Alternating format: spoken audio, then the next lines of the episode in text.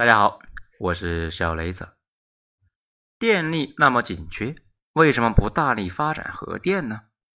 文章来自于微信公众号“九编”，作者二号头目，写于二零二二年八月一十九日。在最近呢，四川限电的事大家也都知道，因为最近高温缺水，四川大河里边的水位呢，很多降了百分之五十。发电能力下降，电力不足，有些地方呢已经开始限电。每一次发生限电的情况，都会有大量的声音就纳闷呢：为啥我国不大力发展核电呢？这个问题呢，咱们之前也说过。这一次呢，又联系了几个专门做这方面研究的小伙伴，尝试呢来给大家解释一下。众所周知，我国的电力呢，百分之七十是火电。那也就是呢，烧煤发电，这也是为什么啊，不少人说啊，中国现在的电动车啊，其实呢是燃煤车，因为那些电呢，主要是用煤炭发电的，将来会慢慢的转换成风电和太阳能这种接近无限的资源。不过从这两年的情况来看，煤电依然是主流，很难撼动，因为煤电输出稳定了，既没有枯水期。也不会呢对电网造成一个冲击，所以呀，有人就说，大家都嫌弃煤电啊，可煤电呢最后是最稳定的，承担了所有。可是中国的煤炭本身也不是特别足，有一个数据叫煤炭储产比，也就是呢按照现在的这样挖呀，还能够挖几年？美国作为全球煤炭储量最高的国家，高达三百九十年，俄罗斯呢？高达三百六十九年，而我国仅为三十七年。我国煤炭已经探明的储备量呢，在全球排行前列，但是呢，储产比远远低于其他国家。那这样下去，很快呢又得大规模的进口煤炭了。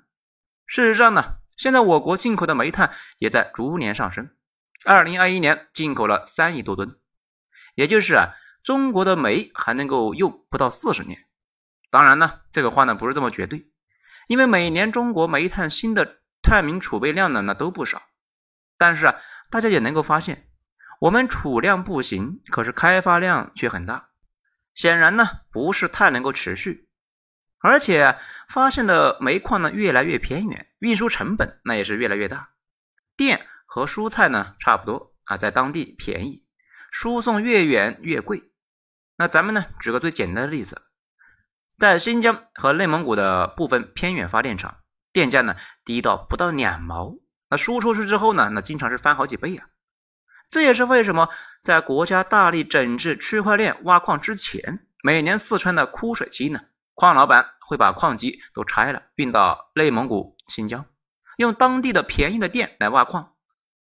中国煤炭不足是事实，其中呢最主要的问题啊，那就是电煤消耗太大。所以，这是我们现在大力发展清洁能源的原因之一。清洁能源常见的呢有好几种，相比起来呀，水电优势最大。不但发电的价格便宜，同时电站建立的水库还有调节水量和灌溉的效果。大型电站呢，甚至可以改变地貌。比如白鹤滩水电站，按照当地人的说法呢，把金沙江活活变成了一个湖泊，连着一个湖泊。金沙江是什么地方呢？一向那是以地势险峻、水流湍急著称呢。现在也温和多了。但是呢，水电站对选址那是有要求的，对水量也有要求。中国大多数河流集中在西南地区，崇山峻岭中的电是如何运输，也是一个挑战呢。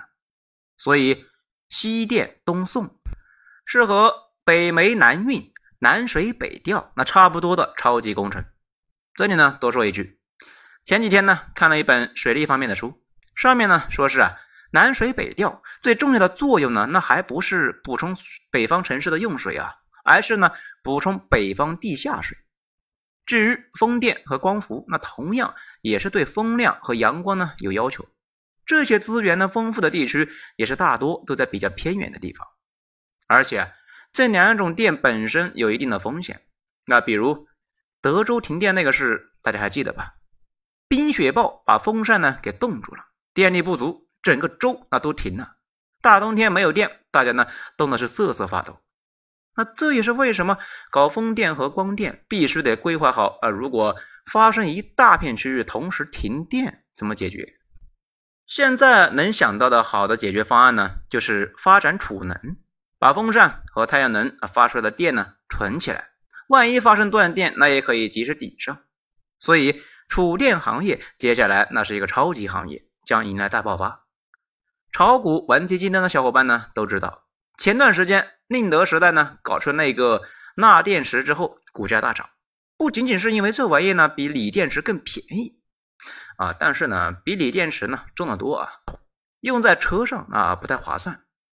将来新能源相关的储能可能会用得着这个技术，到时候呢，储存两三天的电量，万一呢好几天阴天或者是没有风，那不至于一度电都发不出来。在清洁能源中，按理说呢，最得天独厚的那就是核能，但是啊，核电站也很麻烦，选址呢那就是一个超级复杂的事情。首先呢。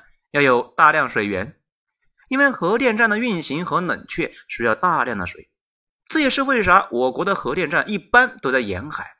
法国和德国呢，他们一般都是建在湖边，或者呢，为了建核电站，干脆就搞一个大坝。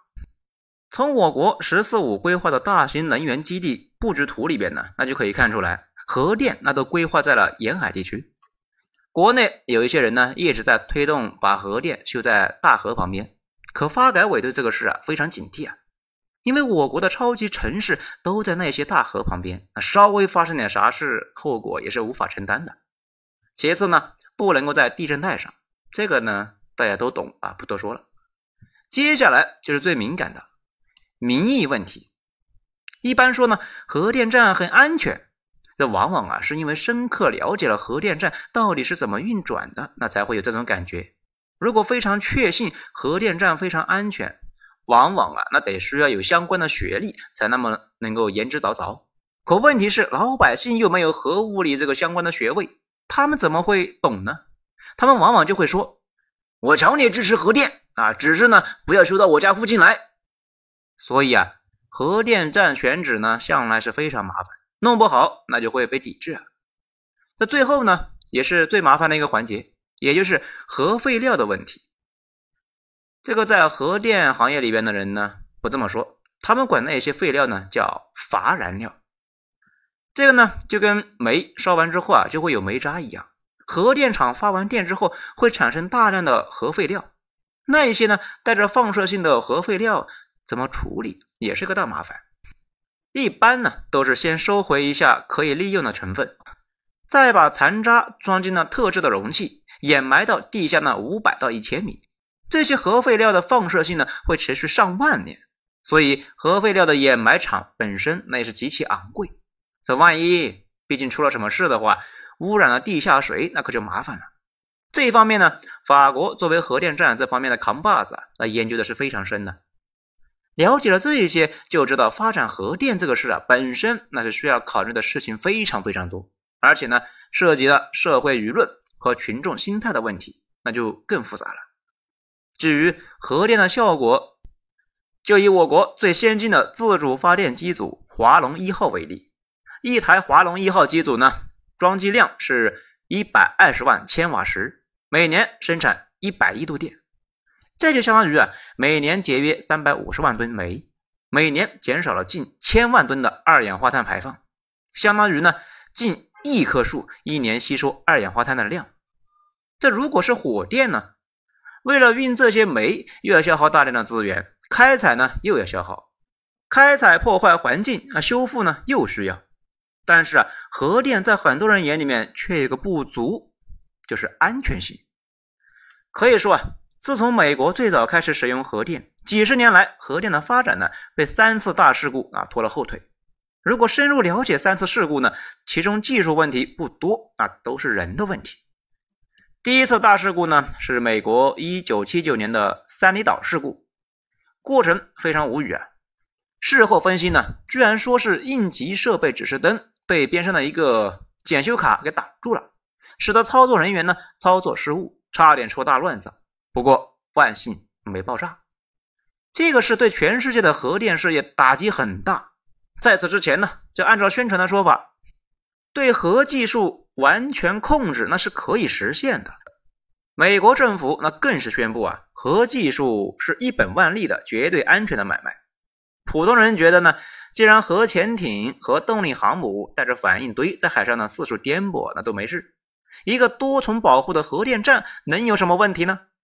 所以啊，那些年美国的核电站那开挂一样啊，十几年时间建设了几十个电站，一百多台反应堆，到现在呢还是全世界核电站最多的国家。全美国百分之二十的电力呢是来自于核电啊，我国呢才百分之五左右。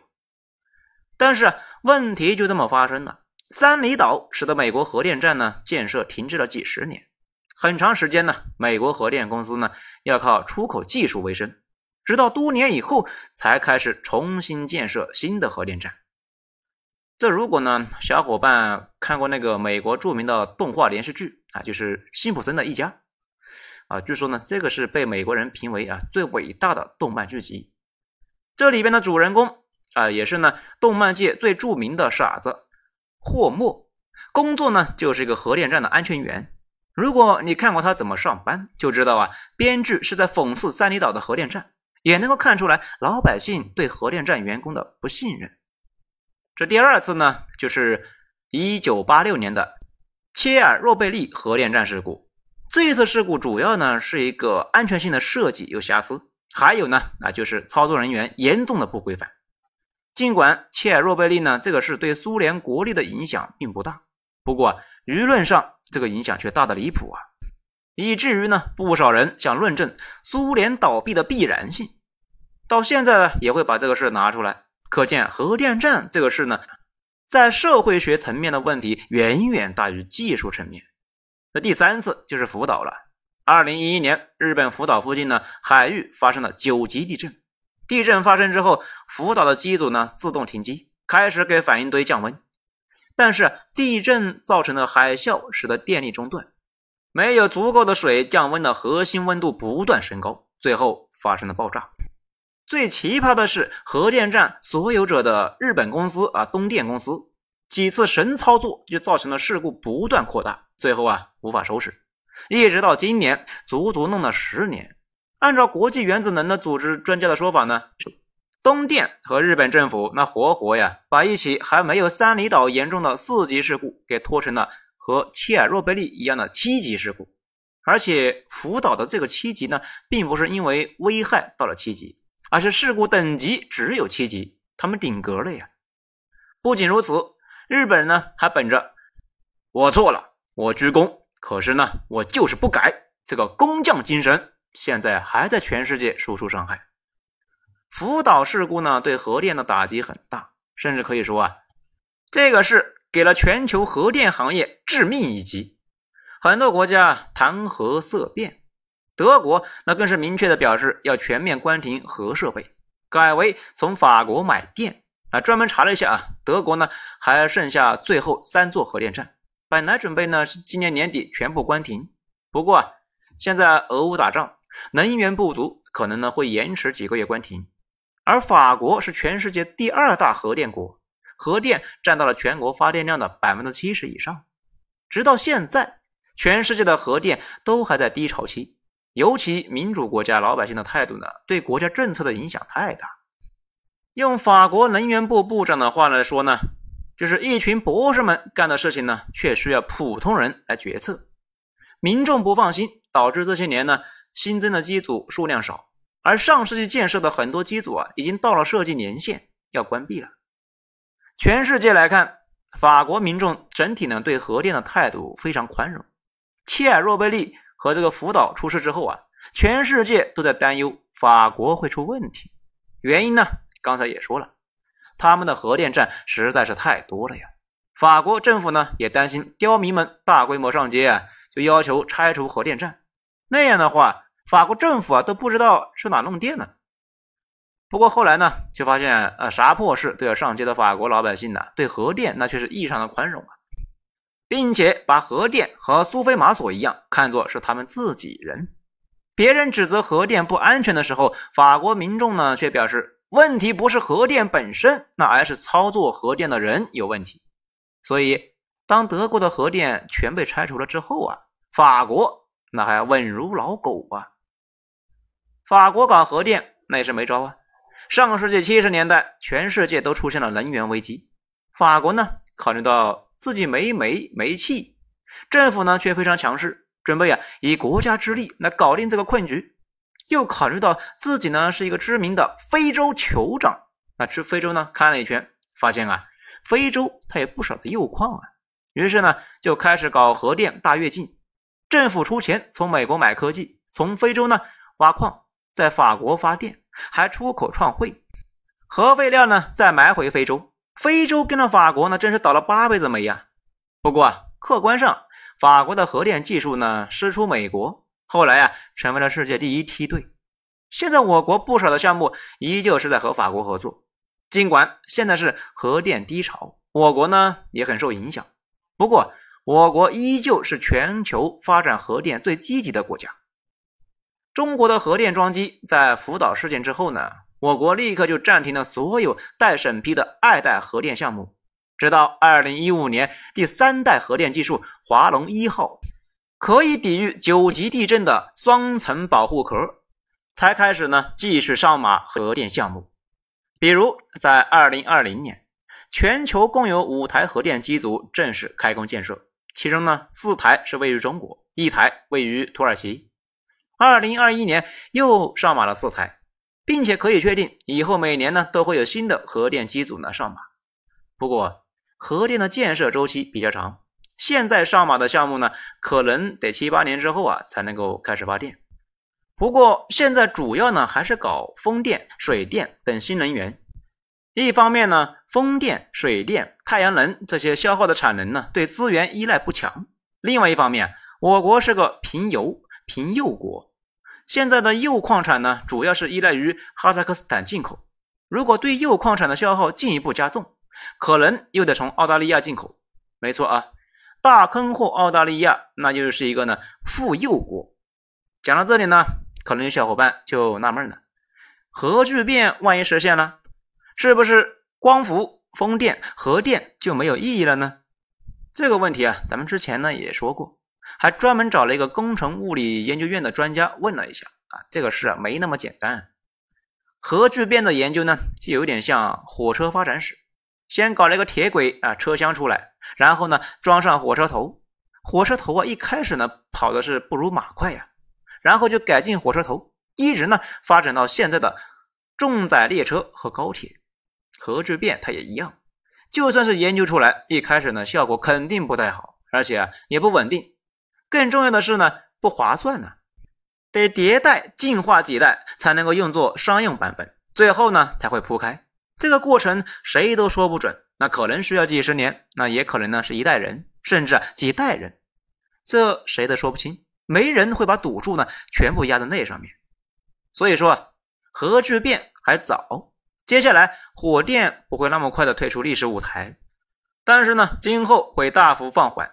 光伏和风电那肯定会大搞，不过储能这个事呢一天解决不了，新能源就一直处于发展阶段。